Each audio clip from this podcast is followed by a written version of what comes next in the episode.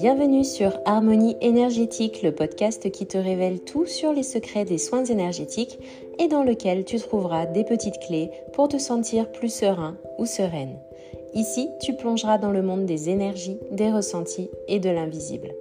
On ouvre une porte qui permet de mieux nous comprendre ainsi que tout ce qui nous entoure.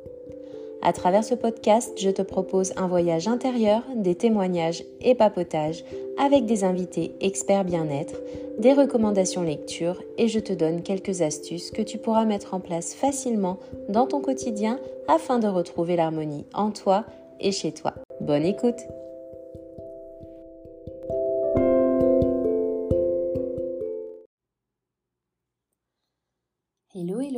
Aujourd'hui on marque une petite pause sur les problèmes psychosomatiques. On les a abordés de manière assez approfondie dans les derniers épisodes et plus particulièrement aussi pour savoir ce qui pouvait être à l'origine de nos problèmes de peau.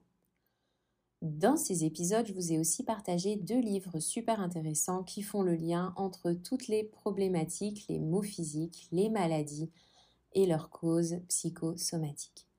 Que vous soyez dans le domaine du bien-être, thérapeute ou tout simplement curieux de comprendre les causes de certains déséquilibres chez vous ou sur vos proches, je vous ai mis à disposition les liens de ces deux livres dans les notes des épisodes précédents ainsi que dans celui-ci.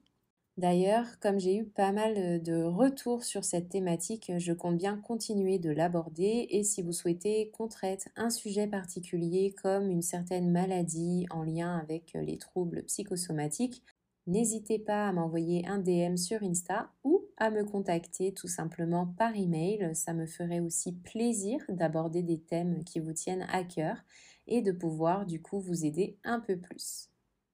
Il y a quelque temps, je vous ai partagé un épisode afin de mieux comprendre ce qu'est l'aura et surtout ce qui pouvait l'affecter. Que représente-t-elle? En quoi elle consiste? Et surtout, comment en prendre soin par nous-mêmes? Cette enveloppe énergétique est en constante interaction avec notre environnement et ce que nous vivons. Notre état émotionnel peut l'affecter tout comme certaines situations extérieures et changements. Alors comment maintenir son équilibre et éviter des fuites ou des pertes d'énergie? Il y a beaucoup de lectures sur ce thème et on peut retrouver diverses techniques telles que la méditation, la visualisation qui vont permettre de maintenir une certaine harmonie. Les soins énergétiques, ils apportent aussi beaucoup de bienfaits et permettent de maintenir son équilibre sur une certaine période, mais comment intervenir par soi-même pour faire perdurer les bienfaits de ces soins? Les situations de la vie quotidienne peuvent venir à tout moment bousculer et déstabiliser l'équilibre énergétique d'une personne, parfois plus chez certaines personnes que d'autres d'ailleurs. Lorsqu'on est thérapeute, coach, qu'on travaille dans le domaine du bien-être et qu'on passe beaucoup de temps à aider les autres, à être aussi confronté à leurs difficultés ou à certaines souffrances, il est important de faire barrière pour soi et de se protéger. C'est d'ailleurs crucial. Mais il n'est pas toujours facile d'avoir le recul nécessaire et un regard objectif en tout temps sur notre état émotionnel ou énergétique. Il peut parfois être plus compliqué de se rendre compte si certains déséquilibres se sont quand même installés en nous, malgré tout ce qu'on peut mettre en place et notre expérience. Il arrive que certaines énergies plus pernicieuses que d'autres se soient tout simplement frayées un chemin à un moment où on était plus fatigué ou vulnérable que l'autre. Et ça, ça peut arriver à n'importe qui. D'où l'importance de reconnaître certains signes pour savoir si notre équilibre énergétique a été perturbé le manque de concentration, l'impression d'être dans le brouillard, des pertes d'équilibre, des ressentis de chaud ou de froid à certains endroits spécifiques sur notre corps vont souvent caractériser qu'une fuite d'énergie est déjà en train de se mettre en place. En tant que praticienne, il m'est arrivé de travailler en séance avec des énergéticiens, coachs ou même thérapeutes et il faut se l'avouer, on a tous besoin d'aide à certains moments, et moi la première, parce que même si je peux pratiquer des soins sur moi-même, si je suis trop fatiguée pour une raison quelconque, euh, ou même si je suis malade, euh, j'aurais parfois besoin de demander l'aide euh, d'un confrère, parce que qu'on se le dise une bonne fois pour toutes, un psychologue, il ne peut pas se faire sa propre thérapie objectivement, un médecin malade ne pourra pas toujours se soigner lui-même, un chirurgien ne pourra pas non plus s'opérer lui-même, euh, même si c'est un des meilleurs. Donc il y a tellement de choses qui relèvent de l'inconscient parfois et de blocages qui peuvent être aussi inconscients qu'il est primordial d'avoir un certain recul et de faire appel à quelqu'un qui aura un regard extérieur sur notre situation.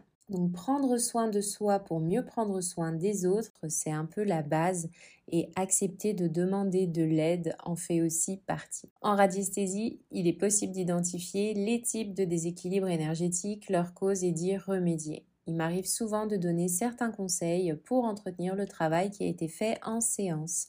Ces conseils, je vous les partage désormais dans un petit guide qui vous permettra de mieux comprendre ce qu'est l'aura, comment l'apercevoir et en prendre soin par vous-même. Ce guide, il est disponible pour tous, donc que tu sois dans le domaine du bien-être ou autre, tu peux le télécharger gratuitement en cliquant sur le lien dans les notes de cet épisode. Et puisqu'on parle de lecture, sachez que pour toutes celles et ceux qui œuvrent dans le domaine du développement personnel ou qui sont en perpétuelle découverte et apprentissage, vous trouverez également le lien de ma bibliothèque. C'est un petit répertoire des livres qui vous aideront, tout comme ils m'ont aidé, à approfondir des connaissances, que ce soit sur le domaine de l'énergétique, des troubles psychosomatiques ou autres.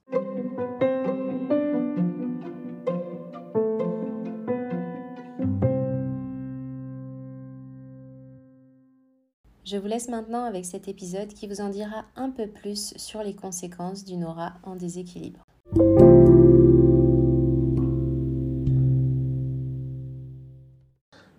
C'est un halo lumineux qui entoure le corps physique d'une personne et elle est formée d'énergie en mouvement. Sa forme résulte de l'action et du rayonnement des chakras. Sa taille varie en fonction de l'énergie vitale d'un individu. On peut percevoir l'aura d'une personne ainsi que les couleurs dont elle est composée et ce sont les couleurs des chakras qui donneront donc la couleur de l'aura. Il faut savoir que dépendamment de l'état émotionnel d'une personne ou de ses facultés énergétiques, la couleur de l'aura varie. Une personne en dépression, par exemple, va avoir une aura qui tire plutôt vers le gris, alors qu'une personne en bonne santé, qui a des facultés de guérison, va avoir une aura qui tire vers la couleur verte. Là encore, il faut faire attention à la teinte de ces couleurs, car un vert sale indiquera certains déséquilibres. Chaque couleur a une signification et il ne s'agit pas que de percevoir du bleu, du rose ou du jaune, mais aussi de prêter attention à la teinte et à la luminosité de celle-ci. Il y a beaucoup d'informations en ligne sur la signification des couleurs de l'aura et en voici quelques-unes. Une personne qui a un rose lumineux, ça indiquera une certaine tendresse ou une certaine douceur chez celle-ci. Alors que si elle a un rose plutôt sale, on parlera plutôt d'une certaine superficialité. Un jaune doré indique une très haute spiritualité, alors qu'un jaune sale représente quelqu'un qui est plutôt usurpateur ou qui a besoin de reconnaissance. Le rouge représente plutôt la colère, les passions émotionnelles vives et l'impulsivité. Le marron représentera ou indiquera une personne néfaste ou négative.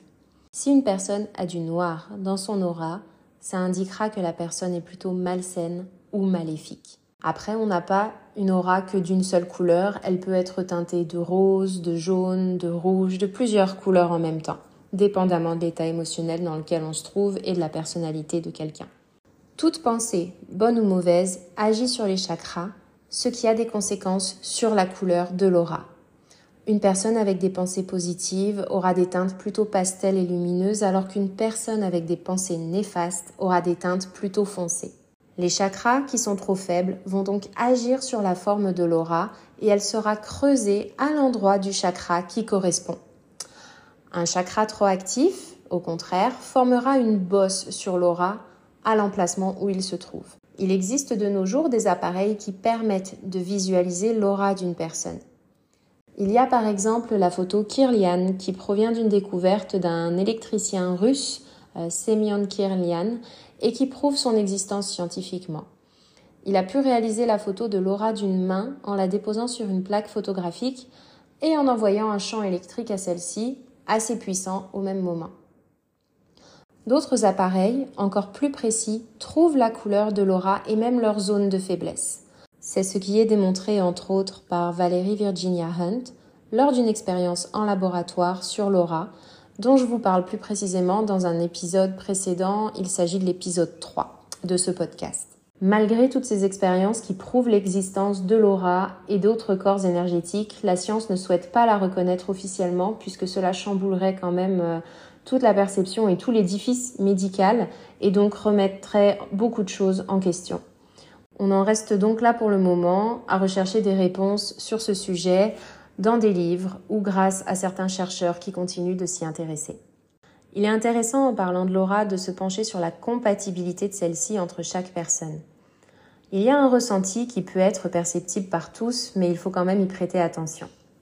Serge Boutboul, dans son livre Développer vos facultés psychiques et spirituelles, l'a très bien illustré d'ailleurs. Il montre que lorsque deux personnes très proches sur le niveau vibratoire, des amis, des amoureux ou une personne de la même famille par exemple, qui s'aiment vraiment, à ce moment-là, leur fréquence énergétique entraîne un fusionnement de cette aura. À l'inverse, pour des personnes qui sont plutôt opposées intérieurement, on va constater que leur aura a tendance à se repousser automatiquement.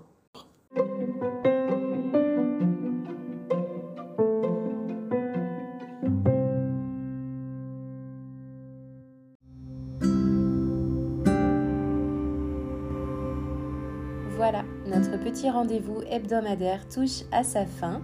J'espère que vous aurez trouvé un peu plus d'informations qui pourront vous aider aussi à mettre en place certaines bonnes habitudes pour prendre soin de vos énergies.